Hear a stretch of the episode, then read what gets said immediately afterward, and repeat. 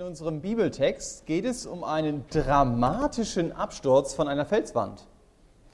Da hat sich jemand angeseilt, ist an einer Felswand entlang gelaufen, abgestürzt und er reißt alle anderen in den Abgrund, weil nämlich alle anderen an ihm festgemacht waren und keine zusätzliche Sicherung hatten. Und als sie wieder dann zu sich kommen, in der Schlucht, da merken Sie, wir stecken in der Schlucht, wir kommen hier nicht raus, wenn uns nicht jemand rausholt.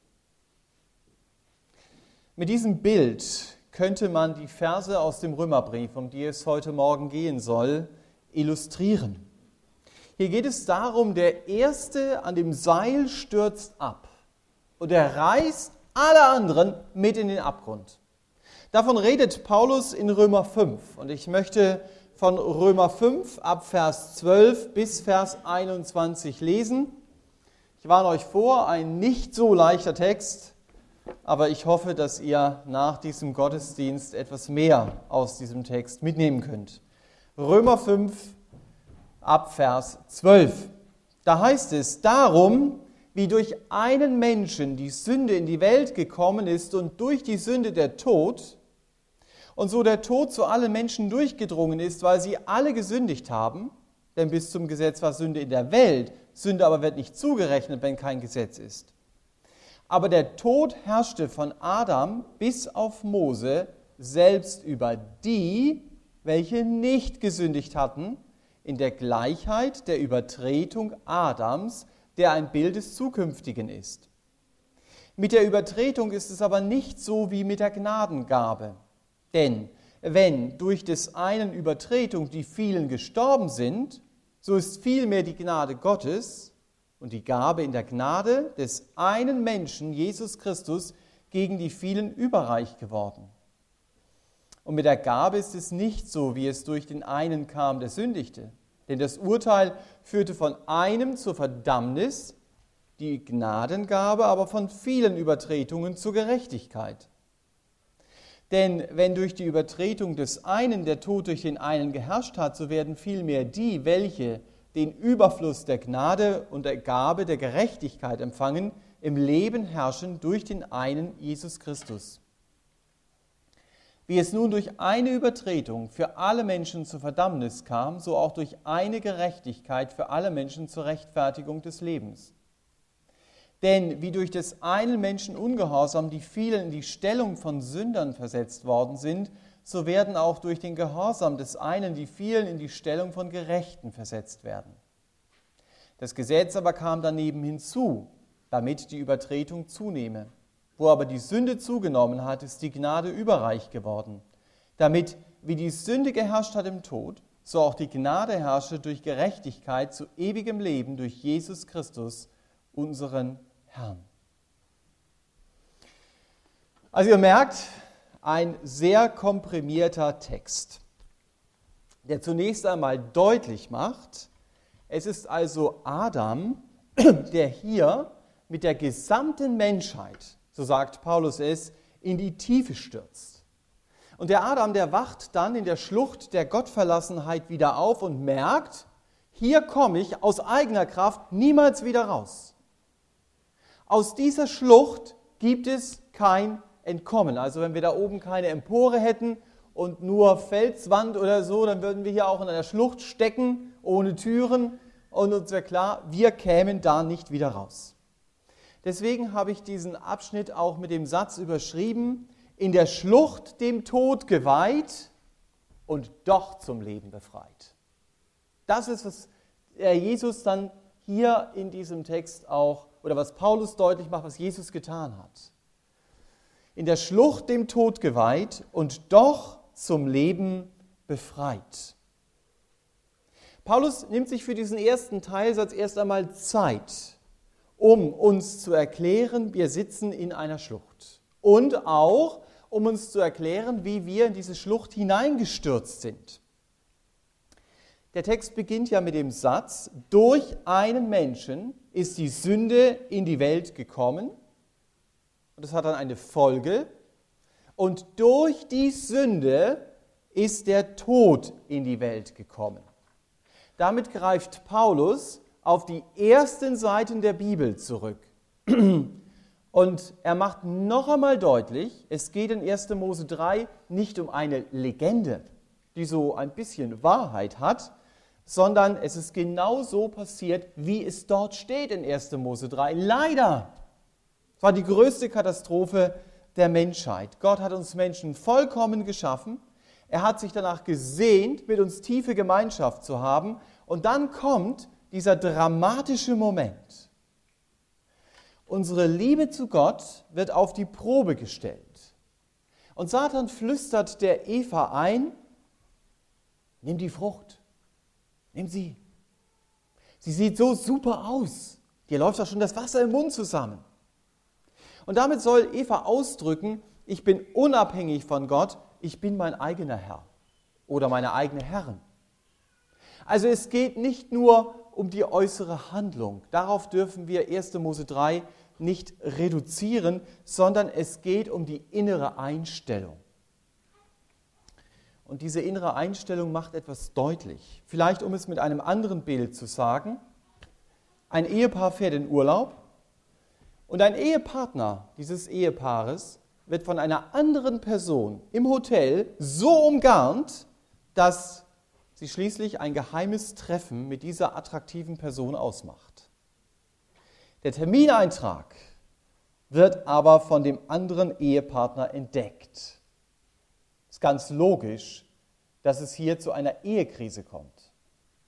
Aber es kommt auch nicht zu einer Ehekrise, weil der eine Ehepartner einen Termin in seinen Kalender eingetragen hat. Es kommt auch zu einer Ehekrise, weil durch diesen Termineintrag die Einstellung deutlich wird, die den anderen Ehepartner bis ins Innerste verletzt. Und genau das Gleiche haben wir in 1. Mose 3. Der Griff nach der Frucht hat Gott bis ins Innerste verletzt. Interessant, dass Paulus in 2. Korinther 11 schreibt, die Schlange verführte Eva durch ihre List. Und in 2. Timotheus 2 ergänzt Paulus, Adam wurde nicht betrogen, die Frau aber wurde betrogen und fiel in Übertretung, also in die Felsspalte, in die Trennung von Gott. Unser Großer hat mich heute Morgen gefragt, über was wirst du predigen? gesagt über die Sünde Adams. Da hat er gesagt, wieso? Aber es war doch Eva, die gesündigt hat. Es ist genau das, was Paulus hier sagt. Aber Paulus in Römer 5 geht deutlich aus von der Sünde Adams. Es ist nicht Eva, sondern vom Zusammenhang her ist es Adam, durch den die Sünde in die Welt kam. Das heißt also, Adam ist dafür verantwortlich, dass wir als Menschen in diese Felsspalte hineingestürzt sind.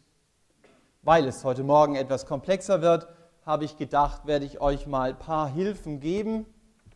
Also wir stellen uns mal vor, hier redet der Paulus ja von der von dem Sündenfall, also von der originalen Sünde, wo Adam und Eva aus dem Paradies vertrieben werden. Das ist sein Thema hier in Römer 5. Adam hat gesündigt. Und weil wir von ihm abstammen, ist die Sünde zu uns durchgedrungen. Das ist das, was er sagt. Das ist wie bei einem Stromkreislauf. Du kannst den Strom bei der letzten Lampe nachweisen, auch wenn die Stromquelle Kilometer weiter von entfernt ist.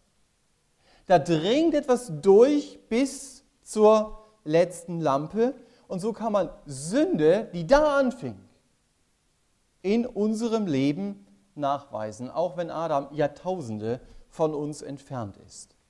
Du musst nur das Wort Gottes als Messinstrument an dein Leben halten und du wirst merken, das schlägt aus. Du merkst, dass du davon nicht frei bist von Sünde. Also zum Beispiel, da ist jeder anders gestrickt, aber wenn dich jemand bei einer Autobahnbaustelle links überholt und sich dann reindrängen will vor dich, und du hast 20 Minuten gebraucht, um überhaupt auf diese Position zu sein. Und er fährt einfach frech an dir vorbei und denkt, der ist bestimmt so nett und drängelt mich rein dann ist, äh, äh, drängelt sich rein, dann ist es spannend. Wie weit kann ich dem anderen was gönnen oder auch mal Ungerechtigkeit ertragen? Und die Ausdrücke, die dann über meine Lippe, Lippen kommen wollen, die muss ich mir gar nicht mal anlesen. Die sind automatisch da.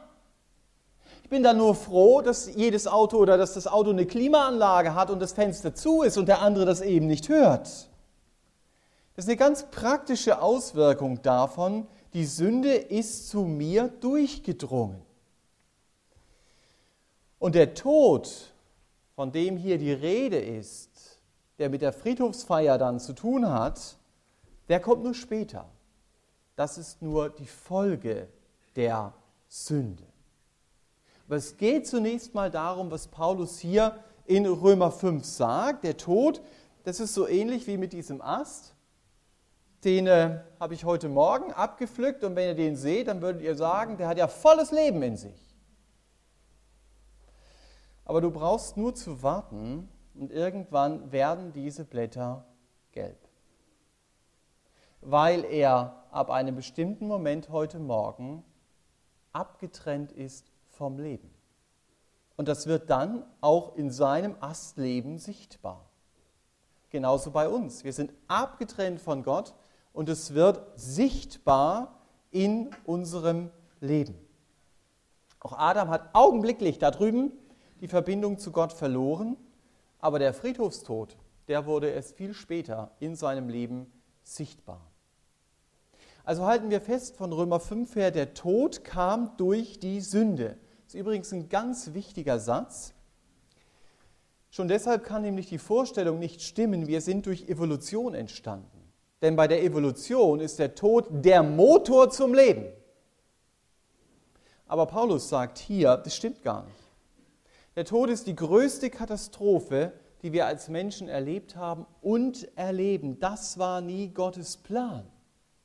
Der Tod ist Folge von Sünde und deswegen können wir Sünde nicht wegdiskutieren. Nicht nur dann, wenn wir auf einer Beerdigung sind.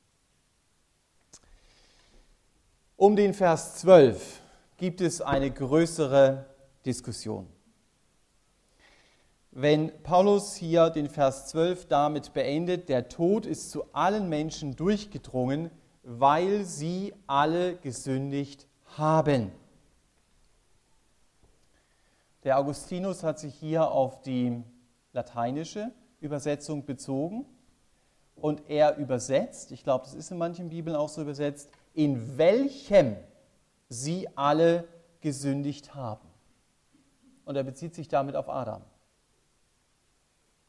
Also anders ausgedrückt, er sagt, in Adam haben sie alle gesündigt.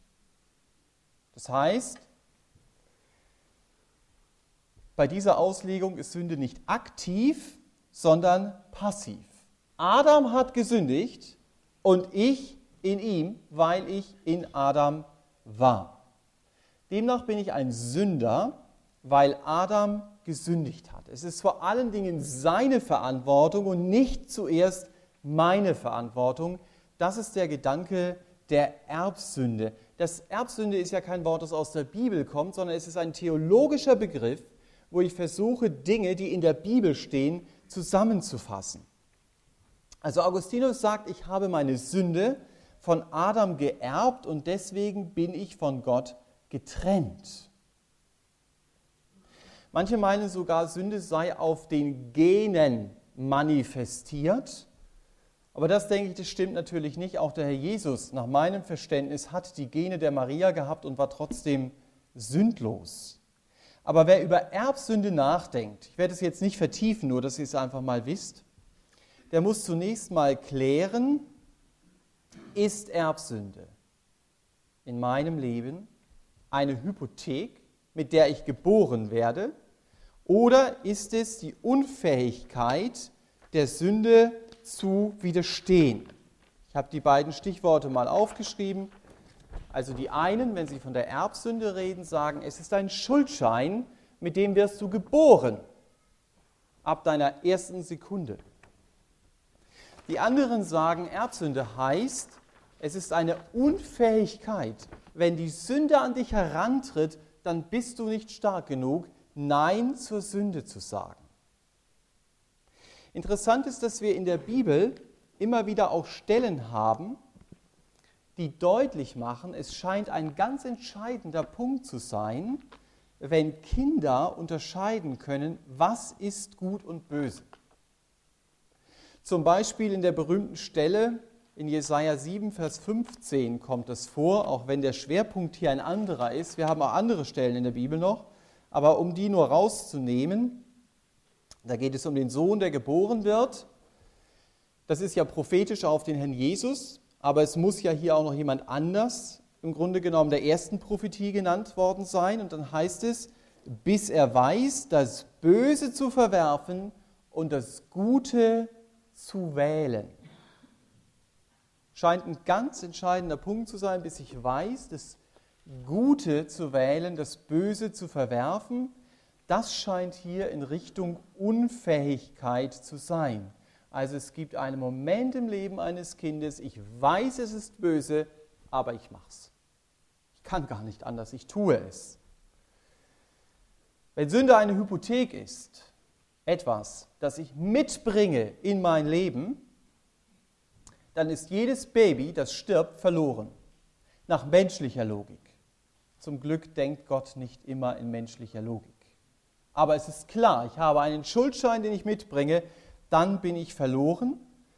Und äh, wenn das mein Erbsündenverständnis ist, dann kann ich nicht guten Gewissens, wenn ich Eltern besuche, die ihr Baby äh, verloren haben, sagen, ihr Kind ist jetzt bei Jesus. Also es kommt ganz darauf an, welches Erbsündenverständnis habe ich in meinem Kopf. Ich will diese Positionen nur skizzieren, ich will das nicht vertiefen. Ihr dürft euch hier eure Meinung bilden, aber dass ihr nur mal gehört habt, wenn ich von Erbsünde rede, dann können zwei Personen diesen Begriff ganz unterschiedlich füllen. Und wenn ihr sagt, das habe ich jetzt nicht ganz verstanden, dann könnt ihr mich nachher noch fragen oder ihr macht einfach einen Haken dran. Aber ihr solltet wissen, Römer 5, Vers 12, das ist eine heiße Diskussion, die hier geführt wird. Ich persönlich finde es wichtig, den Vers so zu lesen, wie er hier steht. In Römer 5, Vers 12 steht ja, weil sie alle gesündigt haben. Das setzt auch mich in eine Verantwortung. Es betont die Eigenverantwortung. Es ist nicht nur Adams Schuld, sondern vor allen Dingen meine Schuld. Ich habe gegen Gottes Wort gehandelt. Das kann ich nicht einfach so nur dem Adam in die Schuhe schieben. Auch Vers 16 betont es, es geht um Übertretungen. Hier übertrete ich etwas. Also dazu werden wir noch kommen. Und der Adam, der hat sehr bewusst gegen Gottes Wort gehandelt. Er hat von der Frucht genommen, auch wenn er sie auch aus Evas Hand genommen hat.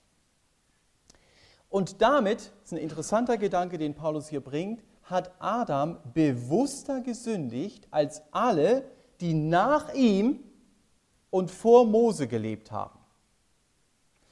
Wir lesen das in Vers 14. Da heißt es, der Tod herrschte selbst über die, die nicht gesündigt hatten, in der Gleichheit der Übertretung Adams. Was heißt denn das? Das heißt, Adam hatte ein ganz klares Gebot Gottes. Gott hat ganz klar vorher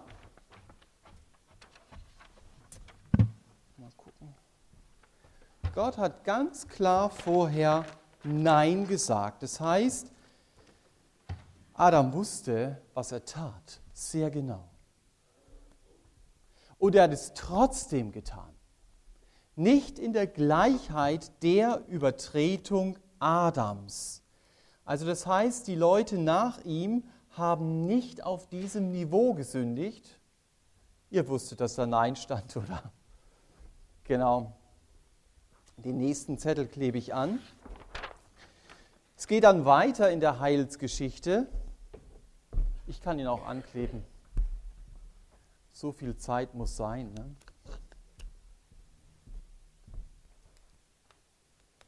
Genau. Also Gott sagt hier sehr bewusst, nein, Adam entscheidet sich trotzdem. Und dann haben wir irgendwo später das Gesetz. Hier sagt Gott wieder sehr bewusst, was er will und was er nicht will. Haben wir sehr deutlich festgeschrieben. Also im Grunde genommen sagt Paulus, wenn es keine Radarfallen auf der Straße gibt, dann kann man eigentlich auch nicht konkret schreiben, das und das und das hast du übertreten. Es gibt allgemeine Aussagen Gottes trotzdem in diesem Bereich vom Fall bis zum Gesetz, zum Beispiel den Bund mit Noah. Den haben wir in 1. Mose 9. Wer Menschenblut vergießt, dessen Blut soll wieder vergossen werden. Das ist eine ganz allgemeine Aussage in dem Sinne äh, von Gott. Aber viele seiner Gedanken, die lesen wir erst hier der konkreten Gedanken. Ich bin der Herr dein Gott, du sollst nicht, du sollst. All das steht auf der Tafel des Gesetzes. Und es heißt, Sünde wird nicht zugerechnet, wenn es kein Gesetz gibt. Ein ganz spannender Satz. Denn du musst ja denken, in dieser Zeit hier drin, da gibt es ja auch eine uns bekannte Stadt Sodom. Sünde wird nicht zugerechnet, wenn es kein Gesetz gibt. Paulus macht sehr deutlich, dass etwas zwischen diesen beiden Punkten dennoch passiert. Und das, was passiert ist, dass nämlich auch zwischen diesen beiden Punkten gestorben wird. Dass der Tod durchaus Auswirkungen hat. Auch wenn dieses Gesetz noch nicht mit jedem Buchstaben offenbar war in dieser Zwischenzeit hat Gott dennoch zum Beispiel bei Sodom Konsequenzen des Ganzen gefordert und auch die Leute von Sodom sind gestorben. Das heißt, es ist ein Zeichen dafür, Sünde in ihrer Auswirkung ist im Alltag angekommen und doch wird es wahrscheinlich einen Unterschied geben. Ich habe mich erinnert an Lukas 12, Vers 47. Da heißt es, Wer den Willen seines Herrn weiß, ihn aber nicht tut, wird viele Schläge erleiden. Wer den Willen aber nicht weiß, diese Zeit geht leer aus, steht dort nicht. Wer den Willen nicht weiß, wird mit wenigem geschlagen werden. Das heißt, die Folge ist die gleiche, aber die Bestrafung wird eine andere sein. Und dann fiel mir noch ein anderer Vers ein, gerade im Blick auf Sodom. Da sagte Herr Jesus in Matthäus 11, Sodom wird es erträglicher ergehen als Kapernaum. Also hier ist auch ein Unterschied, aber getrennt sind sie beide. Aber es wird erträglicher ergehen, denn Kapernaum wusste viel mehr über Jesus als Sodom. Wenn ich viel mehr aus der Bibel weiß, habe ich eine viel größere Verantwortung, wenn ich es nicht tue. Und ich glaube, das können wir da mitnehmen. Das ist im Leben nicht anders wenn jemand in einem Supermarkt an der Kasse vor mir zusammenbricht und ich versuche, ihn, ich versuche, ihm irgendwie zu helfen und ich mache dabei einen kardinalen Fehler, habe aber keine medizinische Ausbildung, wird es mir bei weitem nicht so angerechnet, als wenn ich zufällig Rettungssanitäter bin und ziemlich unausgeschlafen gehandelt habe. Ich wusste viel mehr. Und deswegen habe ich auch viel mehr Verantwortung. Und es geht ja noch weiter. Beim Gesetz ist ja nicht Schluss. Wir kommen ja vom Neuen Testament her zum Kreuz. Und am, oder ich weiß als Christ, der ich das Kreuz kenne, natürlich viel mehr noch als das Gesetz. Und deswegen habe ich auch viel mehr Verantwortung. Ich muss mich das immer wieder fragen, was weiß ich alles in meinem Kopf? Und was davon habe ich umgesetzt? Und wenn wir ehrlich sind, dann geht es ja nicht beim Umsetzen nicht immer darum, dass ich sage, das ist mir unmöglich, sondern ich muss sehr oft sagen, das will ich nicht. Oder das sollte ich tun, aber naja, irgendwann mal. Das heißt, was mir in meinem Alltag begegnet, das ist dann viel wichtiger, als was Gott eigentlich von mir möchte. So lebe ich. Sowas würde ich vielleicht nie sagen, aber das ist das, was ich letztendlich lebe. Und wenn ich, ich das begreife, dann muss ich mich auch fragen, warum trete ich eigentlich vielleicht schon jahrelang an einem Punkt auf der Stelle und gehe endlich die Schritte, von denen ich schon jahrelang oder monatelang weiß, ich sollte sie gehen. Die Theorie ist oft nicht das Problem, sondern die Praxis, es zu tun. Besser gesagt, der Ungehorsam, dass ich diesen Weg nicht gehe. Paulus geht in Vers 14 dann weiter, zieht einen ganz wichtigen Vergleich. Er sagt, Adam ist ein Bild des Zukünftigen, also des Herrn Jesus. So wie der Adam als Leiter am Anfang eines Seiles läuft, so läuft auch der Herr Jesus am Anfang eines ganz anderen Seiles. Beide sind Bergführer. Und beide ziehen Menschen hinter sich her. Wenn wir unseren Text anschauen in Römer 5, dann wird deutlich, was es ausmacht, an diesem Seil Adams zu hängen. Da heißt es in Vers 15, durch seine Übertretung sind viele gestorben. Dann lesen wir dort in Vers 16, durch das Urteil sind alle, die an diesem Seil hängen, verdammt worden. In Vers 17, über die an Adam angeseilten herrscht der Tod. Vers 19, durch Adams Ungehorsam sind alle am Seil Adams in die Stellung von Sündern versetzt worden. Das ist keine gute Nachricht. Die betrifft mich aber von Grund auf. Und da wird klar, wenn ich das verstehe, Römer 5 ist kein Exkurs den ich aufschlage und denke, naja, da fehlte noch ein bisschen was im Römerbrief. Am Schluss der Rolle war noch Platz übrig. Und deswegen hat Paulus gedacht, jetzt schreibe ich nochmal einen Exkurs hier über Sünde. Es geht hier um die Grundlage dafür, was Paulus in Römer 6 bis Römer 8 zeigen wird.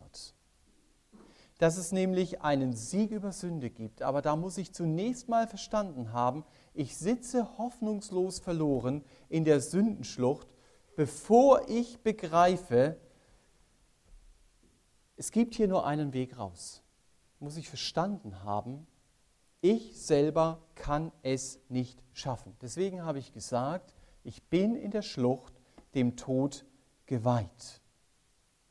Und in Vers 17, wenn ihr mal reinschaut, greift Paulus den Gedanken auf. Er sagt, herrsche in deinem Leben über die Sünde durch den Herrn Jesus.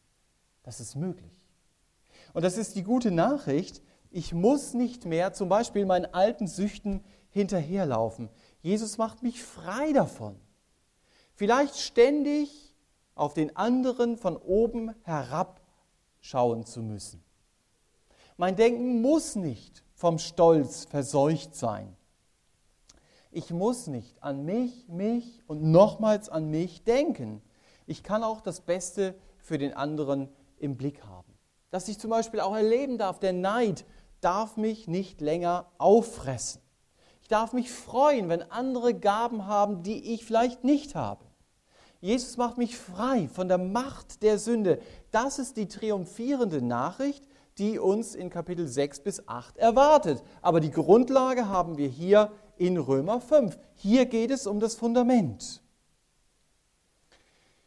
Und in Vers 15 sagt Paulus, die Antwort liegt in einem Menschen, der ganz besonders war. Sehr interessant, dass er hier in Vers 15 ganz bewusst den Begriff Mensch gebraucht.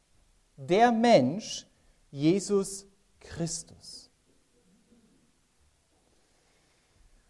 Wenn wir den Propheten Daniel lesen, den werden wir jetzt nicht aufschlagen, dann wissen wir, Menschensohn, der Mensch, Menschensohn, ist ein ganz besonderer Begriff für den Retter Gottes.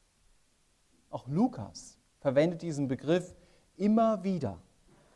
Gott wird also in Jesus Christus selbst Mensch. Das heißt, um es mit Römer 5 zu sagen, er lässt sich an dieses Seil binden. Er lässt sich in die Schlucht hinabreißen, weil alle Sünde auf seine Schulter geladen ist. Aber die andere Nachricht stimmt auch, dass er aufersteht, dass er dem Tod die Macht nimmt. Und jetzt darf ich den Markus mal bitten, das andere Seil anzuknoten, das wir mitgebracht haben, um das einfach mal deutlich zu machen. Das heißt, weil er nicht mehr in dieser Schlucht ist. Deshalb kann er ein anderes Seil herunterlassen. Und ich habe die Möglichkeit, nach diesem anderen Seil zu greifen und aus dieser Schlucht mittels dieses anderen Seiles herauszukommen. Ja, kannst du so lassen. Ist okay. Das ist möglich, weil Jesus mir seine Gnade schenkt. Dieses Seil ist festgemacht an Adam, der alle anzieht. Wir müssten dieses Seil sehr lang machen und ihr müsstet alle daran anfassen, weil ihr alle, alle hängen wir da dran. Aber ich muss letztendlich nicht, weil ich an diesem Seil hänge, in dieser Schlucht der Trennung von Gott bleiben, sondern ich habe, und das versucht Paulus in Römer 5 deutlich zu machen, die Möglichkeit, nach einem anderen Seil zu greifen nach einem anderen Menschen, nach einem anderen Bergführer. Und dieses Seil ist an Jesus festgemacht. Es ist nicht in der Schlucht festgemacht, sondern außerhalb der Schlucht. Und deswegen komme ich raus.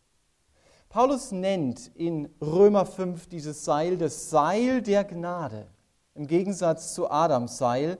Und er macht deutlich, Adam kann mich nicht retten. Wie gesagt, weil das Seil an ihm selber festgemacht ist und Jesus steht da und er will mich rausholen. Ich kann, wenn ich nach diesem Seil greife, nach Vers 19, die Stellung eines Gerechten bekommen. Das ist, was er hier sagt. Also entscheidend ist nicht, wo bin ich jetzt gerade, sondern entscheidend ist, an welchem Seil hänge ich. Ergreife ich dieses Seil, um aus dieser Schlucht herauszukommen? Gehöre ich zu Jesus oder nicht? Das war das, Prä das, war das Thema der letzten Predigt. Und wenn ich zu ihm gehöre, dann stehe ich mit den anderen Christen vereint an diesem weißen Seil. Und ich finde es faszinierend, Paulus betont es in Vers 15 so explizit, die Gnade Gottes ist überreich. Ich komme von vielen Übertretungen hier in dieser Schlucht hin zur Gerechtigkeit außerhalb dieser Schlucht.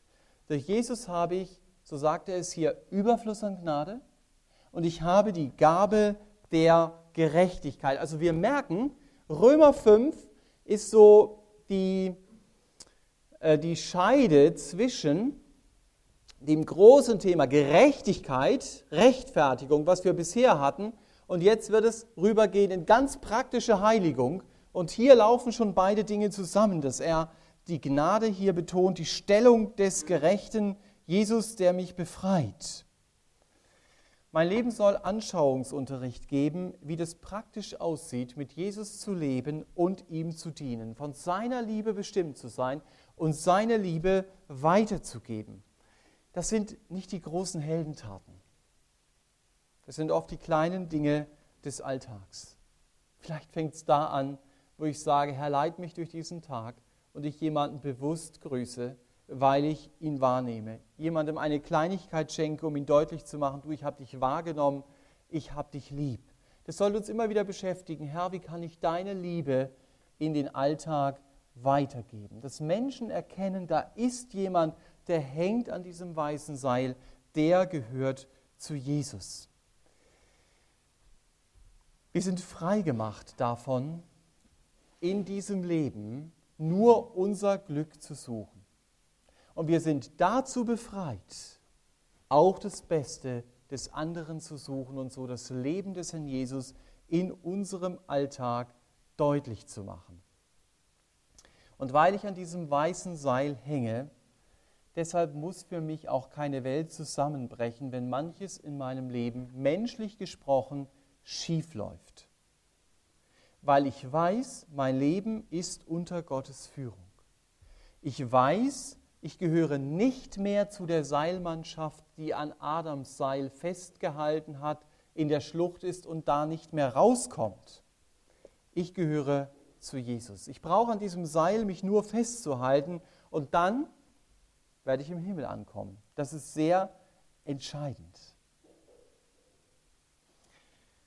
Markus Spieker, ein Hauptstadtjournalist, der Christ ist, hat ein Buch geschrieben, das heißt Faith Book. Es hat aber nichts mit dem Gesicht zu tun, sondern mit dem Glauben vom Englischen. Glaubensbuch. F-A-I-T-H geschrieben. Und die Frage, die er am Anfang stellt, ist, dass er sagt, ich stelle fest, dass in der Gemeinde Jesu das Wort Himmel fast ein Tabu ist. Dass man über alles Mögliche redet, aber dass man nicht über den Himmel redet. Und das ist doch eigentlich mein Ziel als Christ, dass ich schlussendlich dort ankomme. Und er schreibt, erst wenn ich die letzten Dinge geklärt habe, dann kann ich mich um die nächstliegenden kümmern. Ich fand es einen sehr guten Satz. Ja, also, dass meine Ausrichtung wirklich der Himmel ist, dass es bei Jesus um ein Leben ohne Verfallsdatum geht. Kannst du dir das vorstellen? Um ein ewiges Leben. Paulus versucht jetzt auf den letzten Metern in Vers 20 nochmal die Bedeutung des Gesetzes aufzugreifen. Er sagt, das Gesetz kam daneben hinzu. Also ich habe die Gebote Gottes eben nicht von Anfang an. Dieses Gesetz ist wie so ein Messinstrument, wie eine Radarfalle, die mir zeigt, wo ist Sünde in meinem Leben und dieses Messinstrument das dann ausschlägt. Und wenn ich dieses Gesetz Gottes anschaue, dann merke ich erst, wie viel unreine, wie viel habgierige und wie viel egoistische Gedanken mich bestimmen. Aber, und das ist jetzt der zweite große Teil, den Paulus hier bringt, der wird dann in den nächsten Predigten auch weitergehen, ich muss nicht verzweifeln. Mir gefällt die Übersetzung von Martin Luther in Vers 20 sehr gut. Wo die Sünde mächtig geworden ist, da ist die Gnade viel mächtiger geworden. Wo die Sünde mächtig geworden ist, und darüber hat Paulus geredet, da ist die Gnade viel mächtiger geworden. Das darfst du nie vergessen, wenn dein Versagen dich erdrücken will. Wenn du kurz davor stehst, aufzugeben und denkst, finito, es hat keinen Zweck mit mir. Ich komme von der Sünde nie weg. Selbst wenn ich nur sehr schwerfällige Messinstrumente benutze, dann schlagen die noch wer weiß wie weit aus. Es ist gut, dass ich nicht einfach drüber weggehe, dass ich nicht denke, schwamm drüber. Das macht Gott auch nicht. Gott nimmt Sünde sehr ernst. Aber wo die Sünde mächtig geworden ist, wie in deinem Leben, da ist Gottes Gnade viel mächtiger geworden. Und ich wünsche uns, dass wir das nicht nur kopfschüttelnd zur Kenntnis nehmen, sondern dass wir sagen, das darf ich glauben. Dass die Gnade mächtiger als die Sünde ist. Dass du das mitnimmst in die kommende Woche, wo die Sünde mächtig geworden ist. Da ist die Gnade viel mächtiger geworden. Und vielleicht erlebst du deinen Egoismus, deine Spielsucht, deine Lieblosigkeit so massiv, dass du schon alle Hoffnung aufgegeben hast auf ein Leben, in dem, wie Paulus es hier sagt, die Gnade herrscht. Aber dann steck den Kopf nicht in den Sand. Gottes Ziel für dein Leben ist, wo die Sünde mächtig geworden ist, ist die Gnade viel mächtiger geworden. Das haben so viele Christen erlebt. Warum solltest du das nicht erleben? Ich glaube, es ist wichtig, dass wir uns ein Gebiet, ein einziges Gebiet in unserem Leben anschauen und dass wir konkret mal benennen, Sünde herrscht in meinem Leben in dem und dem Bereich, weil. Und das mal ganz konkret sagen, das ist Sünde. Und dann nimmst du diesen Vers aus dem Römerbrief und sagst, aber eins weiß ich, dass Gottes Gnade herrschen soll. Eins weiß ich, seine Kraft in meinem Leben herrschen soll. Und daran halte ich fest und sage, Jesus, das glaube ich, dass du in meinem Leben den Sieg hast, auch wenn ich in meinem Alltag noch manches Teilgefecht verliere.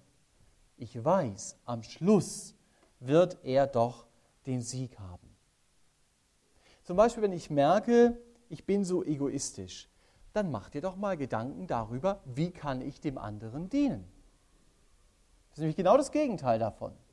Das ist, mag gar nicht so einfach sein, das merkst du dann, wenn du das umsetzen willst in deinem Leben.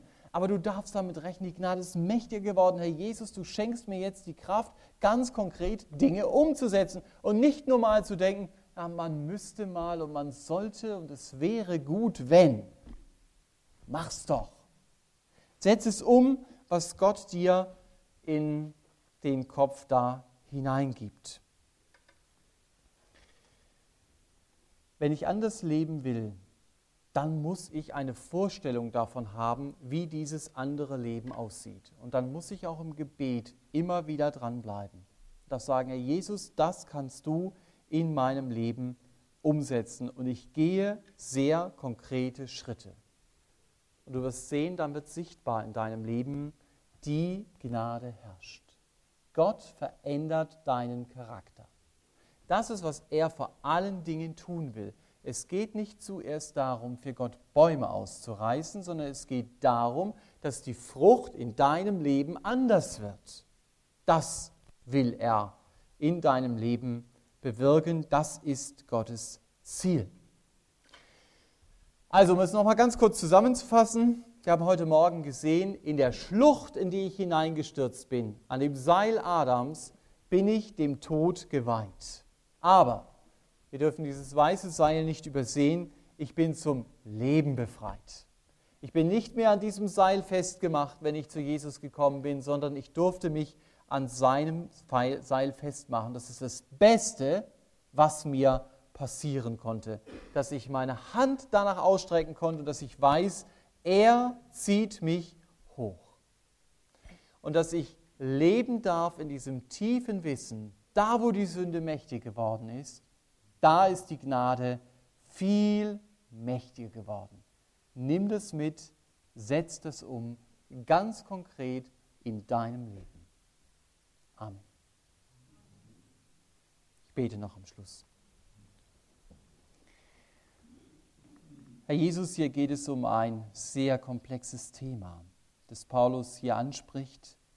Ich möchte aber Danke sagen, Herr, dass über all dem es leuchtet, dass deine Gnade viel, viel mächtiger ist als die ganze Sündenproblematik, die er hier versucht in der Tiefe zu zeigen. Und Herr Jesus, danke, dass du uns hilfst, auch zu erkennen, wir stecken mittendrin in dieser Sündenproblematik, da wo wir dich nicht kennen. Aber Jesus, da wo wir dich kennengelernt haben, dürfen wir damit rechnen, dass deine Gnade immer stärker als die Sünde ist. Danke, dass du uns hilfst, das im Alltag anzuwenden. Amen.